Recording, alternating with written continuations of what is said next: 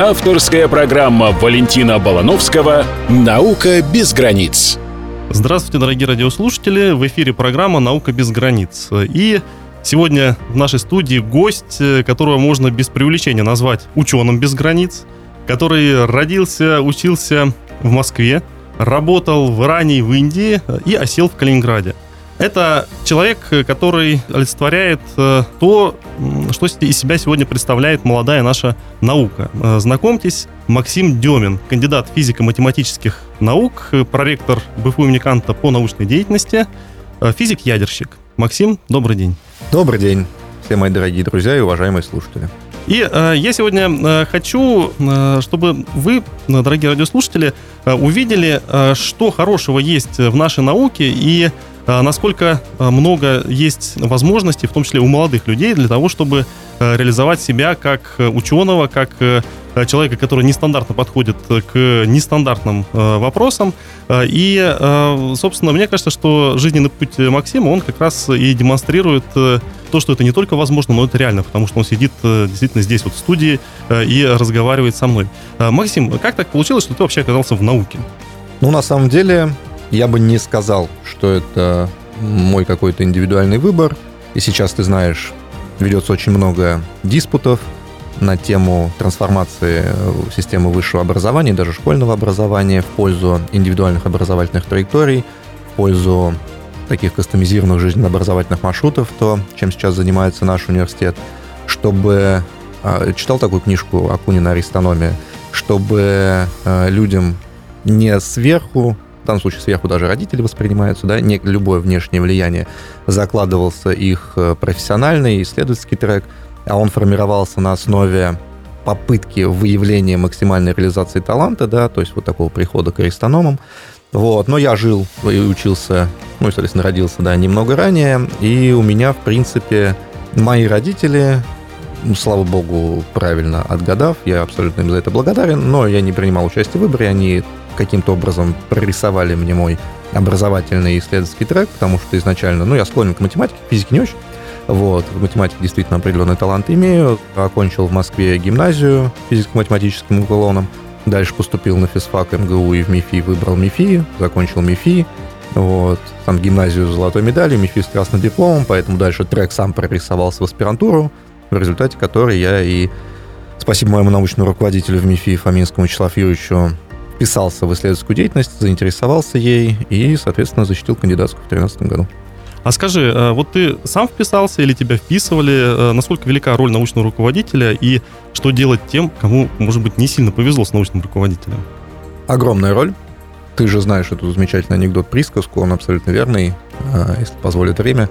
Человека, защищающего докторскую диссертацию, спрашивают, подскажите, пожалуйста, у вас такая была блистательная очень красивым языком прописанная, структурированная кандидатская диссертация работа, да, а докторская такая хаотичная, вроде интересная, но абсолютно непонятная, почему. Он говорит, ну, потому что кандидатскую диссертацию пишет доктор, а докторскую диссертацию пишет кандидат. Вот, поэтому, конечно же, влияние научного руководителя максимально. Его стремление, то есть если научный руководитель пассивен и сам в исследовательской деятельности ни к чему уже не стремится, э, на тебе самом, к сожалению, исследователь, либо ты его меняешь, либо на тебе можно ставить крест. Вот, и поэтому это очень суровый вопрос, опять же, он сейчас на повестке дня в университете стоит жестко, то есть мне поставлена задача ректора пересмотреть систему выстраивания нашей аспирантуры, мотивации ребят к исследованиям, и это напрямую завязано на то, каким образом ребята попадают к тому или иному научному руководителю. Чтобы максимально использовать инструмент, когда именно реальные исследователи, ты работал в БФУ, ты многих знаешь, это молод... у нас половина зафлабов, даже больше самых активных подразделений, это молодые ребята, молодые кандидаты доктора, они нуждаются в аспирантах, а зачастую, например, распределение происходит э, в другом ключе. Ну, э, вот ты сказал про мотивацию, а чем можно замотивировать? Э, какой может быть смысл молодому человеку, который сейчас нас слушает, э, старшекласснику или там студенту, первокурснику, или, может быть, студенту, который сейчас решает поступать в магистратуру, аспирантуру или не решать. Как их можно заинтересовать и э, что интересного они могут э, найти в продолжении деятельности научной, творческой? Смотри, давай разберем всероссийский масштаб и потом масштаб БФУ, который мне ближе. Потому что Вторую статистику я могу сказать только по БФУ, а вот первую именно по России. Я даю слово чувствую и на себе, и на своих знакомых, как в одногруппниках, которые выпустились. У меня больше половины выпуска моей группы так или иначе э, работают в около исследовательской или около инженерной деятельности. Вот, начиная от там, Курчатского института и заканчивая, например, медицинскими технологиями, приборостроением. И поэтому я совершенно со всей ответственностью говорю, и сам это чувствую как чиновник, что ситуация с того момента, мы же с тобой ровесники, да, когда mm-hmm. мы с тобой заканчивали университеты, радикально изменилась. То есть, когда мы с тобой поступали, я поступал в 2003 году, заниматься никто и не думал, что выгодно, полезно или хотя бы интересно заниматься исследованиями. То есть исследовательский трек воспринимался как неудачник. Я даже больше скажу, что никто не думал, что можно выжить вообще, занимаясь да, исследовательской деятельностью. Именно так. Это действительно, этот трек в 2003 году для молодых амбициозных ребят воспринимался как неудачный. Как ты не нашел себя где-то в другом и вот остался в университете. И, естественно, это напрямую связано с финансированием. Вот я, положа руку на сердце, говорю, что ситуация радикально изменилась.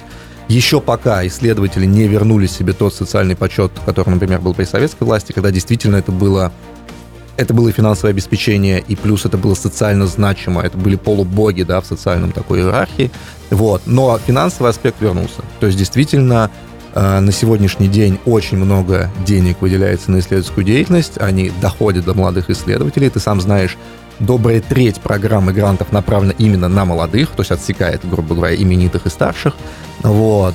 И то, что сегодня, даже не будучи блестящим, а качественным, хорошим, мотивированным молодым исследователем, ты будешь не будешь думать о хлебе насущном, то есть ты будешь получать зарплату минимум, как по постановлению президента, это действительно выполняется, 200% от э, регионального среднего, это правда. То есть это, опять же, если сравнивать с бизнесом, да, наверное, не купишь там за три года себе Бентли, но то, что ты спокойно обеспечишь свою семью и не будешь вынужден вечером подрабатывать таксистом, думая о хлебе насущном, да, вот это честное слово. И ты, например, и ПФУ также ты знаешь, ты исследователь, ты выигрывал гранты и примерно представляешь себе такой средний срез по зарплатам. Ну и мою деятельность, ты знаешь.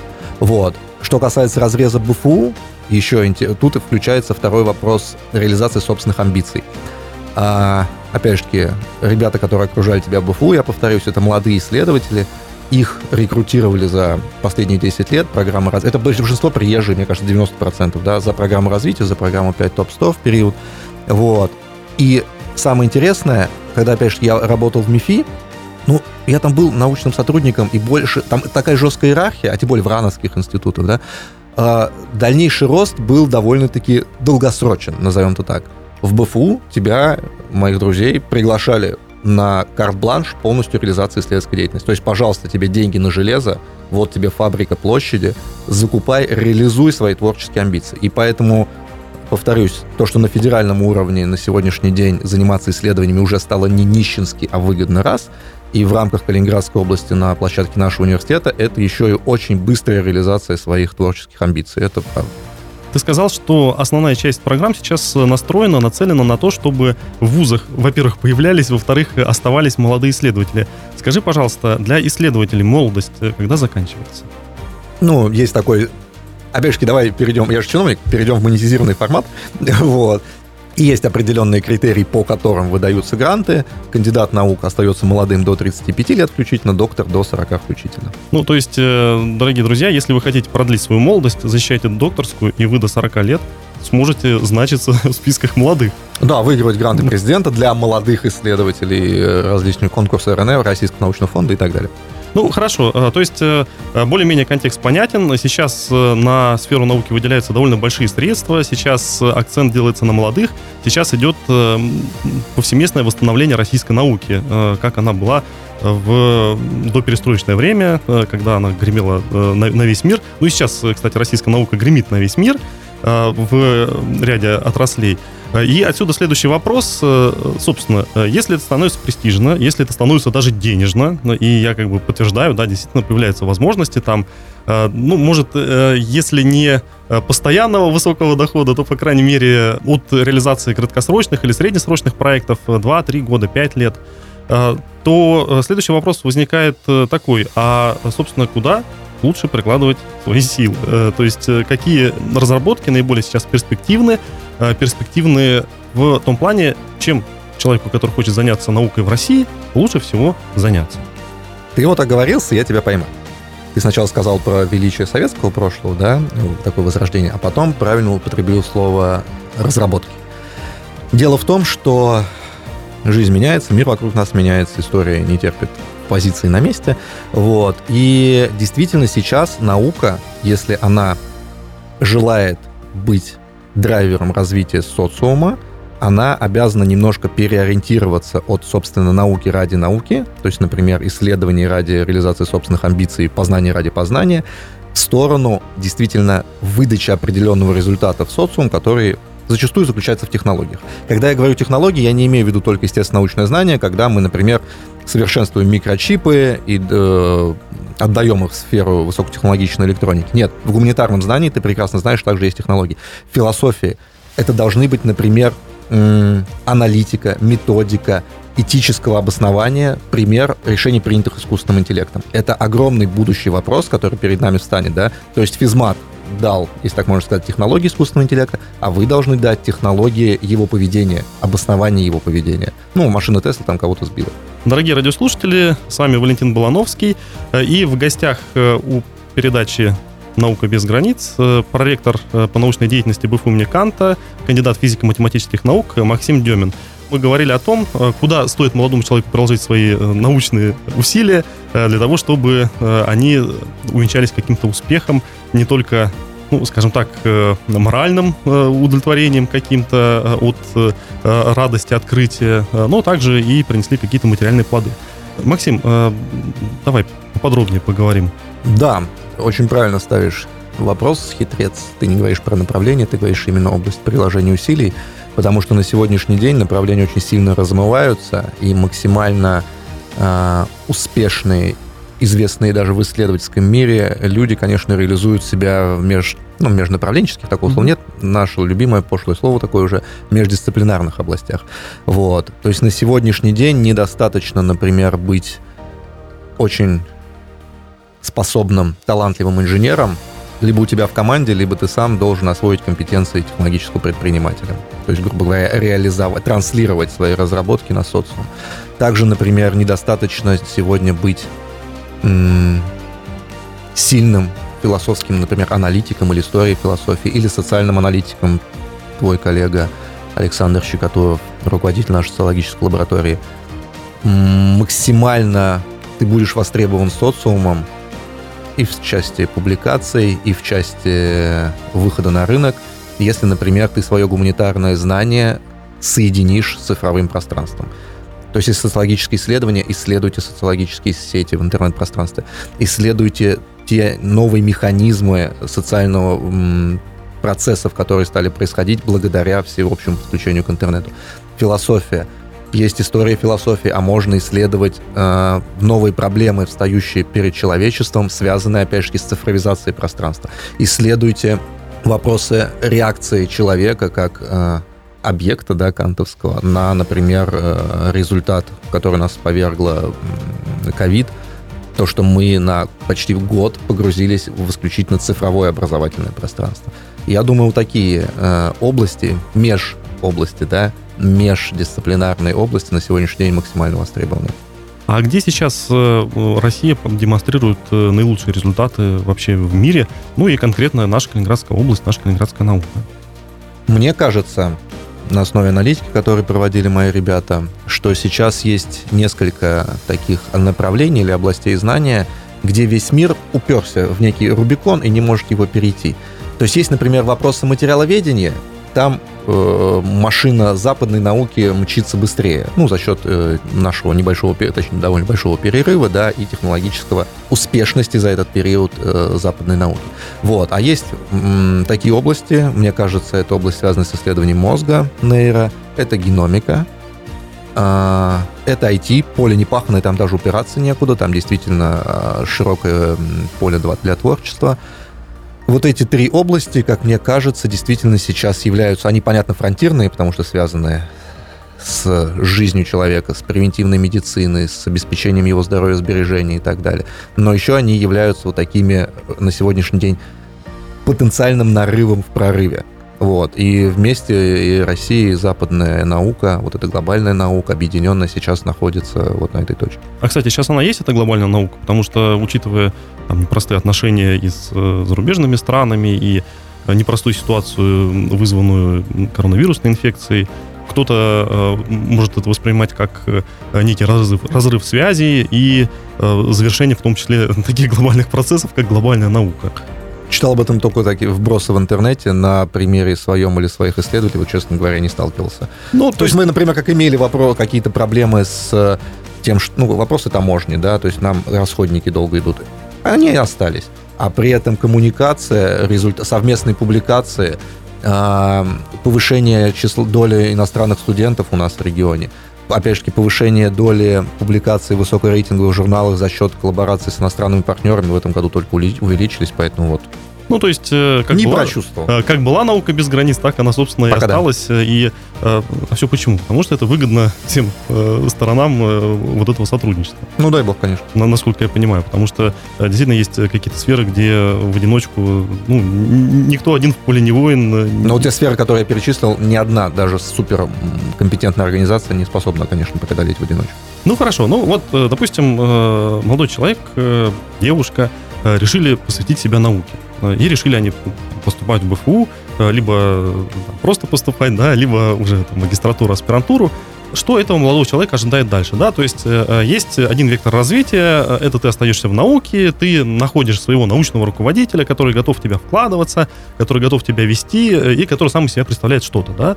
И поэтому может и тебе что-то дать, и ты можешь здесь проявить свое творческое научное начало.